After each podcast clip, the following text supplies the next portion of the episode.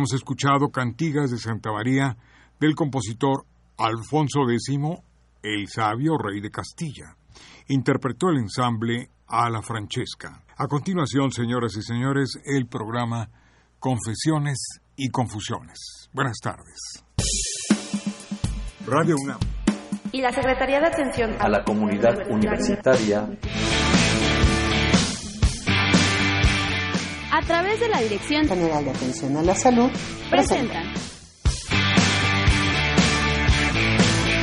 Confesiones y Confusiones, un espacio de salud para los jóvenes.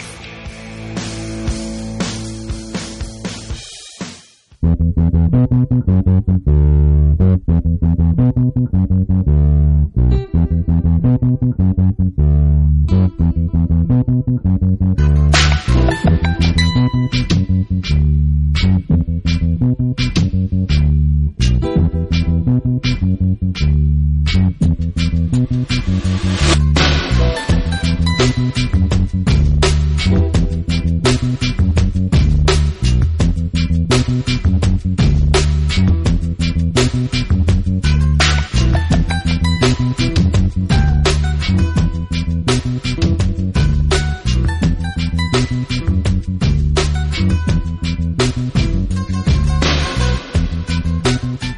Buenas tardes, estamos aquí con ustedes completamente en vivo en una transmisión más de Confesiones y Confusiones, dándoles la bienvenida e invitándolos para que participen. Les recordamos que este programa es completamente en vivo, como nos gusta en Confesiones y Confusiones. Y el día de hoy no es excepción, eh, tenemos como siempre especialistas que nos van a ir acompañando, nos van a ir eh, descubriendo todos aquellos... Eh, todas aquellas dudas, todas aquellas este, confusiones que tenemos respecto a los distintos temas que tratamos aquí sábado a sábado. Le mandamos un saludo a todo el equipo de, la Dirección General de Atención a la Salud, ya que ahorita eh, todos estos días han estado en actividad intensa debido a la jornada médica de bienvenida que se les está brindando a los jóvenes que ingresan a los nuevos universitarios eh, y ha sido muy intenso, pero ha sido muy, muy este, halagador poder ir conociendo poco a poco a las nuevas generaciones que van llegando. Y bueno, la tarde de hoy no es la excepción, por, por ahí andarán este, algunos de nuestros compañeros en estas actividades. Pero bueno, para nosotros el, el día de hoy es, es un placer eh, recibir en, aquí en esta, en esta cabina a la, a la doctora Velasco. ¿Cómo está? Muy buenas tardes. Buenas tardes. Alfredo, es un placer para mí estar con ustedes. Primero quiero agradecer la invitación de hablar con la audiencia de Radio UNAM, que siempre se ha encargado de llevar a su público consejos de salud para vivir mejor. Claro que sí, ella es eh, actualmente colaboradora de, de, la dirección, ella, a ella la pueden encontrar allá en los servicios, en Centro Médico Universitario, y hoy, y hoy nos hace el favor de acompañarnos. Muchas gracias, estoy muy contenta, me siento muy honrada de estar aquí con ustedes. Y bueno, pues el día de hoy vamos a hablar de la hipertensión arterial. ¿Qué les parece si empezamos? Arranquemos, doctora, empezando por explicar qué es la hipertensión arterial.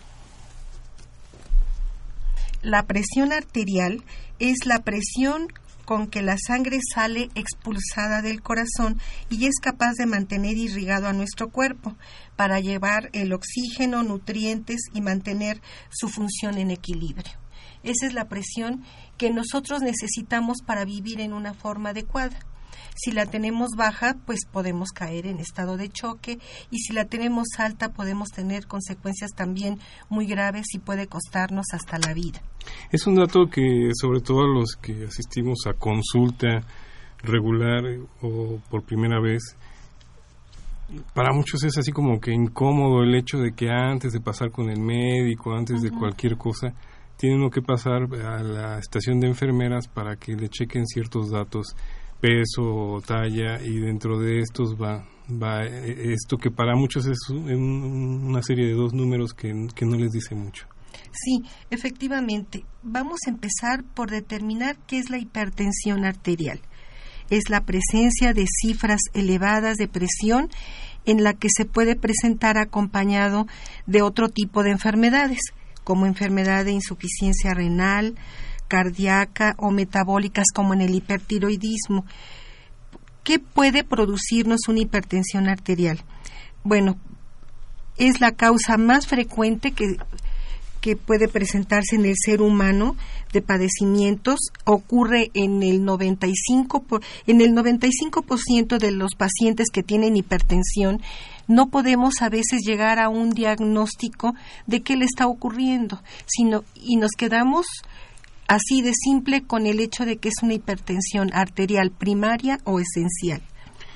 Esto eh, significa que los pacientes que tienen hipertensión tienen antecedentes familiares de presión arterial alta, primos, padres, abuelos, es decir, lo tenemos heredado en nuestros genes. Y lo vamos a hacer presente en cualquier momento de nuestra vida en que ya no tengamos un equilibrio o la capacidad suficiente de mantener presiones normales.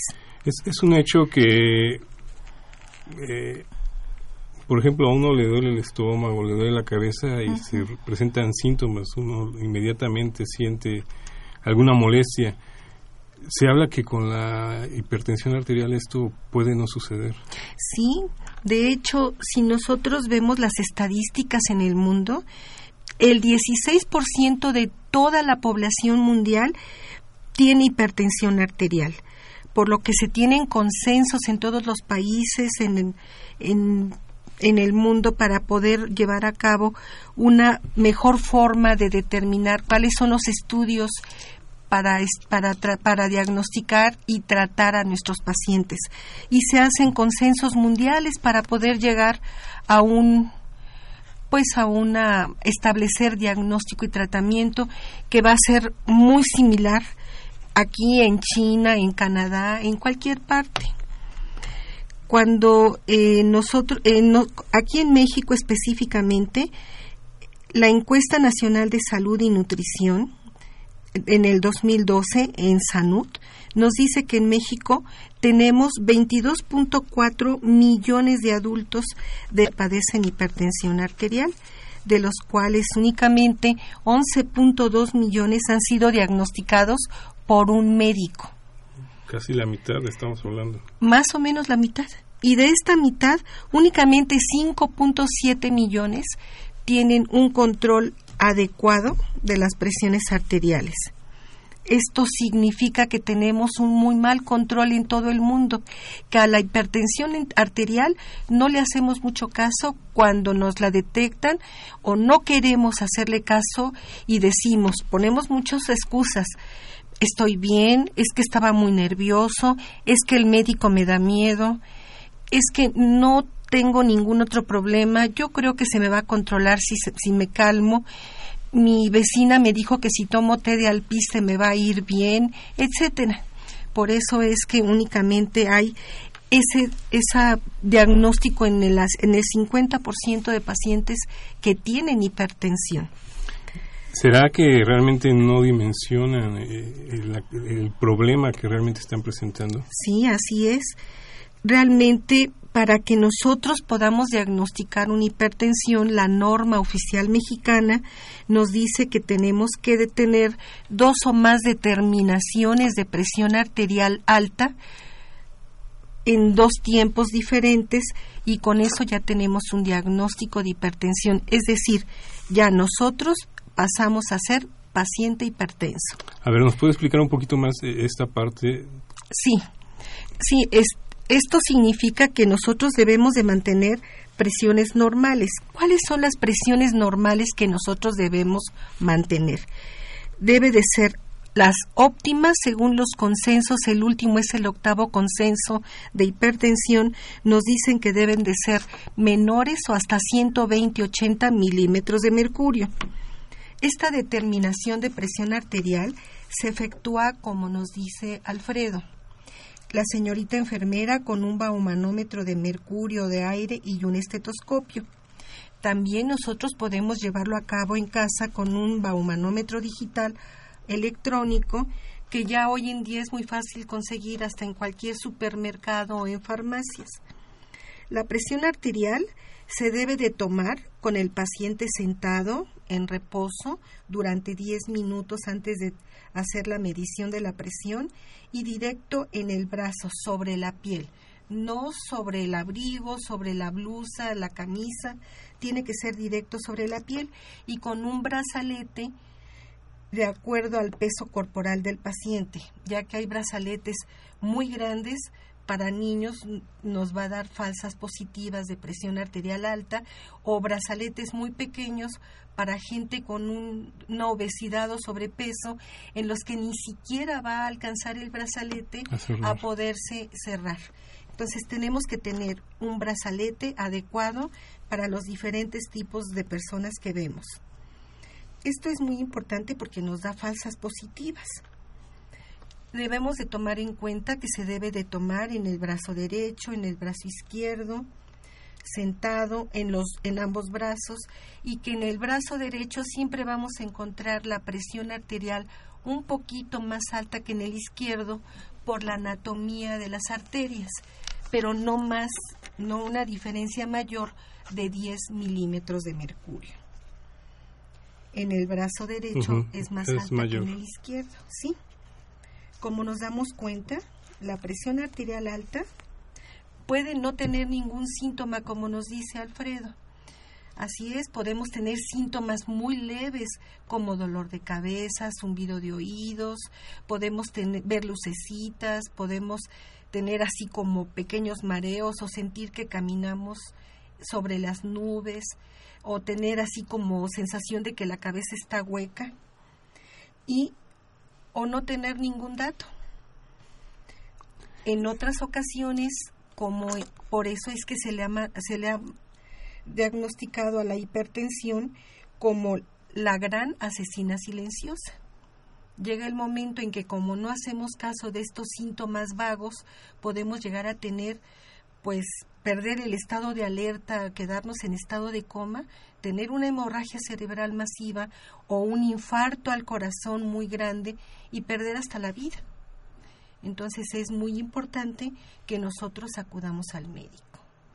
Digo, generalmente todos estos síntomas que nos dice, eh, hay gente que, que se expresa diciendo, pues es que es normal, a mí siempre me ha pasado eso y lo toman como algo cotidiano. Como algo muy natural. ¿Por qué? Porque la hipertensión pues es un signo, un síntoma que se presenta en forma primaria, como ya dijimos, en más del 95%, o puede ser, se puede acompañar de muchos otros padecimientos como pacientes y como pacientes con diabetes, como pacientes con hipertiroidismo. El paciente no va porque sepa que tiene hipertiroidismo, va porque se siente mal con los síntomas que dijimos, porque el corazón le late muy rápido, porque ha bajado de peso. Y esos son los principales síntomas que por los que va a acudir al médico. Y llega con el médico y puede tener 180, 120 de presión arterial y esto pues sí es algo muy delicado que en algún momento si tenemos algún problema coexistente con la hipertensión, pues puede desencadenar una ruptura de un vaso en el cerebro, ruptura en vasos de los ojos, de la retina y dejarnos incluso ciegos o, o con muchas secuelas neurológicas. Vemos cuántos pacientes que porque tuvo un derrame cerebral por hipertensión, por no cuidarse, por no vigilar pues todo lo que tenemos que hacer, pues llega a tener, ya no puede hablar, ya no puede comunicarse con sus familiares, no puede valerse por él mismo, ya no camina solo, lo tienen que alimentar, incluso apoyar hasta para ir al baño. Para evitar todo esto, es muy importante que nosotros pues hagamos un pues una visita al médico pues mínimo cada seis meses. Por ejemplo, en el caso de, nos dice que puede ser hereditario este este problema. ¿Puede un niño tener estos síntomas, tener estos problemas? Sí, sí, esto es muy cierto. Así ocurre. Eh, si nosotros no vamos al médico, si el niño nos dice, o el hijo, o el adolescente, el adulto joven nos dice, es que me duele la cabeza, me voy a dormir un ratito, es que tengo mucha presión por los exámenes, es que me siento cansado, pero come comida chatarra, tiene sobrepeso, o es un pequeño que no sabemos, puede tener una malformación congénita tanto en el corazón como en las arterias de los riñones, que son las causas más frecuentes a esta edad y podemos no tener un diagnóstico preciso hasta que al niño le ocurre un problema más grave. Tenemos que acudir al médico, tengamos la edad que tengamos, más o menos cada seis meses, para que, aunque no tengamos ninguna molestia, pues veamos cómo está nuestro cuerpo, si está bien de la presión, el peso, la estatura, si está bien el colesterol, los triglicéridos, la glucosa. Tenemos que hacernos una radiografía de tórax, un electrocardiograma si la presión está alta e incluso lo ideal sería que nos pudiéramos hacer un monitoreo ambulatorio de la presión arterial en 24 horas, lo cual nos daría una idea, un diagnóstico muy preciso, una información muy certera de cómo se comporta la hipertensión en un paciente tanto en el día como dormido, despierto en sus actividades cotidianas y así poder pues precisar con mayor delicadeza pues cuál es el tratamiento que le va a ser más útil y qué dosis debe de tomar. porque es muy común entre nosotros, entre la sociedad, eh, automedicarse, ¿no? Y en el caso de los dolores de cabeza, pues con una aspirina y me duermo un ratito y a lo mejor me siento mejor. Claro, eso es muy eso es muy cierto. Si tomamos una aspirina, nos vamos a dormir, a lo mejor nuestro cuerpo se relaja un poquito y puede disminuir un poquito la presión arterial. Eso no nos libra de que seamos hipertensos o de que tomemos algún remedio casero y no tengamos un diagnóstico y un tratamiento adecuado. Estamos con ustedes aquí en Confesiones y Confusiones con la doctora Concepción Velasco Mora. Eh, regresamos con ustedes, vamos a una breve pausa y estamos aquí de vuelta. Les recordamos que nos pueden escribir a Confesiones y Confusiones en el Facebook o en Twitter en arroba unanconfeso. Estamos de vuelta.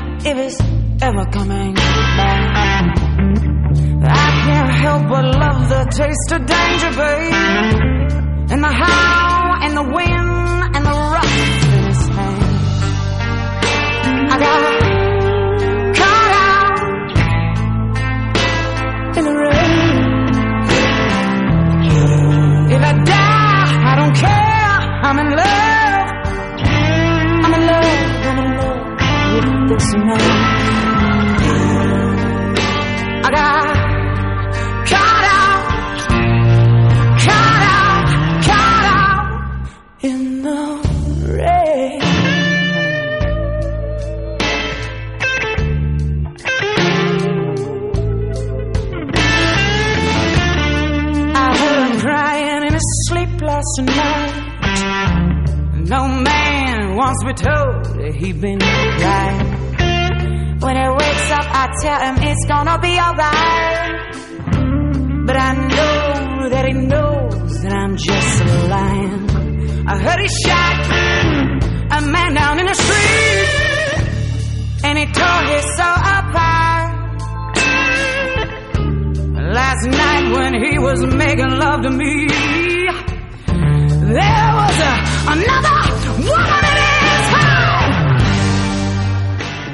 Vuelta aquí con ustedes en Confesiones y Confusiones. Le estamos agradeciendo que siempre estén aquí con nosotros.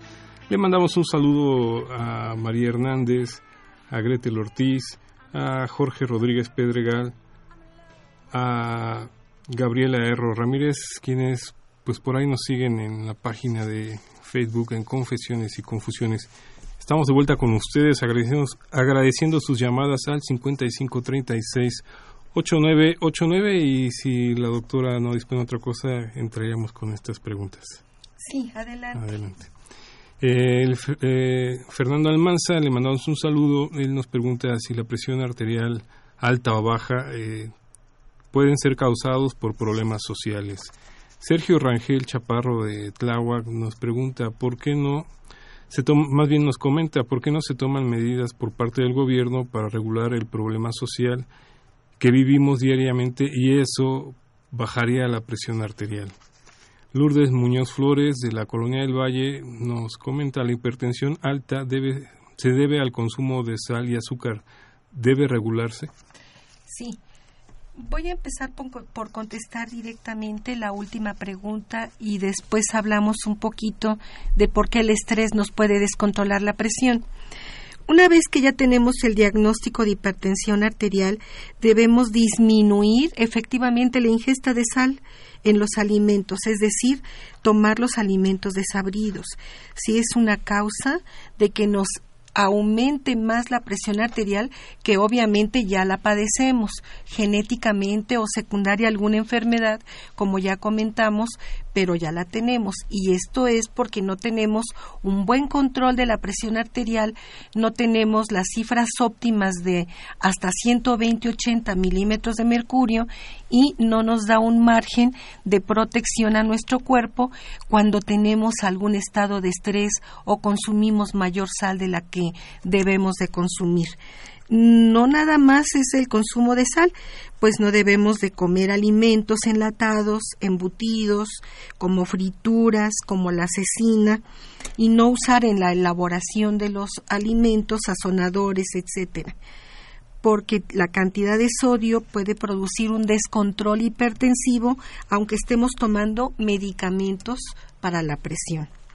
Recordemos que también es muy importante determinar cómo están el colesterol, los triglicéridos, que son las grasas de nuestro cuerpo, y la glucosa, ya que si están elevados en forma crónica, pues nos producen arteriosclerosis temprana. ¿Qué significa esto? Que nuestras arterias se van endureciendo en forma más rápida que lo que se endurecen conforme pasan los años en nuestra vida. Y esto nos ocasiona que nuestras arterias se vayan endureciendo, hay disminución del diámetro de las arterias y puede haber una obstrucción y esto ocasionarnos un infarto al corazón, un infarto hemorrágico al cerebro y algunas otras, a cualquier parte de nuestro cuerpo. Eh, es importante que no confundamos la hipertensión con el descontrol hipertensivo por el estrés que estamos viviendo. Evidentemente que pues la situación en el mundo, la situación social y aquí en México también pues en cuanto a la violencia, al pues que nos sentimos a veces pues desprotegidos de las autoridades por muchas causas pues eso también nos puede ocasionar un descontrol hipertensivo y que incluso nos dé hasta un infarto o una angina de pecho o cualquier otra cosa. Esto, para que esto no nos ocurra, si nosotros tenemos presiones óptimas, nosotros vamos a tener un colchoncito de presión para poder responder a estas agresiones del medio ambiente y no tener un descontrol hipertensivo. Sería maravilloso que no hubiera delincuencia, que no hubiera tantos problemas sociales como los que tenemos, pero pues tenemos que hacer frente y qué mejor que sea con una integridad física, con un buen control de nuestra presión. Ya hablamos que somos demasiados los pacientes que tienen pues una hipertensión arterial y que no tienen un diagnóstico y un buen control. Y eso aunado a que pues somos pocos médicos, que tenemos que ver a muchísimos pacientes, que no es excusa, pero que así ocurre en la realidad, eso hace que pues nos veamos pues muy presionados por todo y no tengamos una buena respuesta y tengamos un descontrol hipertensivo. Pero es un hecho que, como usted lo marca, eh, una, una cuestión sí puede ser esta que nos plantea de, de los problemas de atención que se viven actualmente. Pero una vez que está diagnosticado y que uno sabe que, que tiene este problema, que tiene que cuidarse, cambiar la alimentación, estarse checando, como bien lo dice, lo puede hacer uno desde, desde su casa, Sí. pues ya también es una responsabilidad, ¿no? Claro, claro, este, la responsabilidad no va a ser del gobierno ni del médico, va a ser del paciente. Yo siempre a los pacientes les comento, bueno, para que yo vengo a quejarme de una dolencia de hipertensión y si yo tengo un buen médico enfrente de mí, pues voy a tener pues un porcentaje de mi control y de mi curación, de recuperar mi salud, de sentirme bien. Ese porcentaje es el 5%. Si el médico es bueno y efectúa un buen diagnóstico y me da un buen tratamiento, pues voy a tener un 10%. Pero si yo, paciente, no llevo a cabo todas las indicaciones generales y toda la toma de los medicamentos como me indica el médico, pues entonces no voy a tener ningún éxito. No con ir al ver al médico voy a tener resuelto mi problema de salud. Requiero de llevar a cabo todo lo que el médico me está pidiendo que haga para que esto es así como una relación médico-paciente muy importante. Yo médico te voy a dar lo mejor para que tú salgas adelante, pero tú paciente tienes la obligación de ver por ti. No, yo puedo hacerlo en cuanto al consejo, al diagnóstico, al tratamiento, desde el punto de vista profesional, técnico, pero quien tiene que llevarlo a cabo y al 100% es el paciente. Cuando un paciente se siente muy mal, tiene un, una hipertensión muy severa, el paciente va a llevar a cabo todas las medidas que el médico le dice. Va a comer con poca sal, va a mantener un control del peso adecuado, es decir, un índice de masa corporal entre 18 y 25, va a tener también un, una ingesta adecuada de alimentos sanos, si tiene el colesterol alto, los triglicéridos, la glucosa, va a tomar los medicamentos que requiere para tener un excelente control y va a hacer ejercicio. Con esto no significa que tengamos que entrenarnos para ir a una Olimpiada. No, significa que con 30 minutos de caminata continua, sin detenernos, de acuerdo a las capacidades físicas que tengamos cada uno de nosotros, podemos tener un equilibrio y podemos bajar de peso, tener un control más adecuado de la presión, pero todo, todo es muy importante. Si requerimos de medicamentos, a veces como que no nos agrada y pensamos que si me voy de vacaciones los puedo dejar de tomar y regresamos o nos tenemos que regresar de las vacaciones. Le doy vacaciones al tratamiento. Exacto, y no es así. Tenemos que tomarlos de lunes a domingo, como se nos indica, y a largo plazo. Esto significa que a lo mejor es siempre. Forever our life.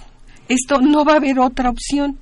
A lo mejor en algún momento, si somos pues disciplinados, si bajamos de peso, si tenemos sobrepeso, tenemos obesidad, si controlamos la glucosa en forma adecuada, si controlamos la ingesta de, de grasas, de carbohidratos, pues podemos tener una disminución de la dosis de medicamentos. Pero esto no quiere decir que se va a aliviar uno. Exacto, significa que se está controlando. La hipertensión es una enfermedad que se controla, pero que no se cura, solamente en un 5%, como ya lo dijimos, y pudiendo quitar la causa que le está ocasionando la hipertensión. Si tiene no sé, una válvula órtica disminuida de calibre y le ponen una prótesis, pues van a controlar la hipertensión. Si es un niño y tiene una arteria renal estenosada y se le pone un, un stent a la arteria renal, se va a controlar la hipertensión y probablemente el niño ya no requiera de medicamentos. Pero esto no significa que en el adulto ocurra lo mismo. Nosotros como adultos, como personas de más de 20 años de edad y hasta de tercera edad, pues ya tenemos ateroesclerosis, ya tenemos nuestras arterias ya no son jóvenes elásticas como normalmente cuando nacemos, ya están duras, si no tenemos cuidado y ya tienen placas de ateromas y ya están obstruidas, pues ya tenemos mucha patología. Y si aunado a eso no controlamos bien la presión con presiones óptimas, pues si tenemos un, una alegría muy grande de que pues mi hijo ya regresó o mi hija ya tuvo su, su bebé o cosas así, ese, esos mismos sustos, esa misma reacción de nuestro cuerpo ante la alegría o el estrés, el que ya me asaltaron o me sacaron una pistola y me amenazaron. También, o ya tengo muchos exámenes o voy a tener mañana el examen profesional, no sé, todo eso nos puede ocasionar pues un problema grave si no tenemos un control adecuado. Entonces, aunque no le hagamos mucho caso, tenemos que entender que los responsables de nuestra salud somos nosotros, no el gobierno, no nuestra mamá, no nuestro papá, no el doctor, no el médico. El médico está haciendo lo que le corresponde. Lo fui a consultar y ya me dio su diagnóstico y el tratamiento, pero el responsable de mí soy yo. Y eso es algo que todos tenemos que entender para poder seguir adelante y tener una mejor calidad de vida. Qué interesante todo esto que nos está comentando doctora Concesión Velasco. Vamos a ir a una breve pausa y regresamos aquí con ustedes a Confesiones y Confusiones. Seguimos agradeciendo que estén participando aquí con nosotros al 5536-8989. Les recordamos en redes sociales, en Confesiones y Confusiones en el Facebook o en el Twitter en arroba confesiones.ru. Regresamos.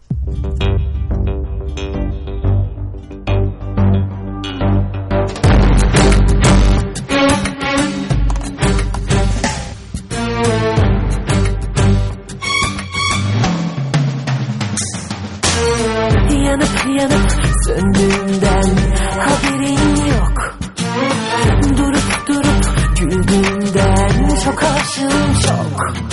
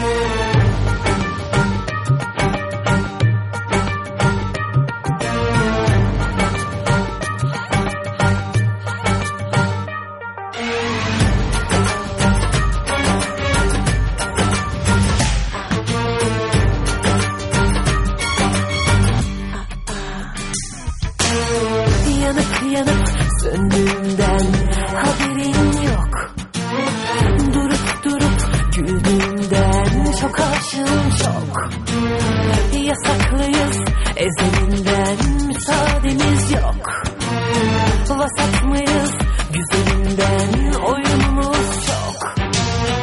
Dantellenmiş geceler kan kırmızı ojeler. Kesik kesik cümleler çık çık çık çık daha neler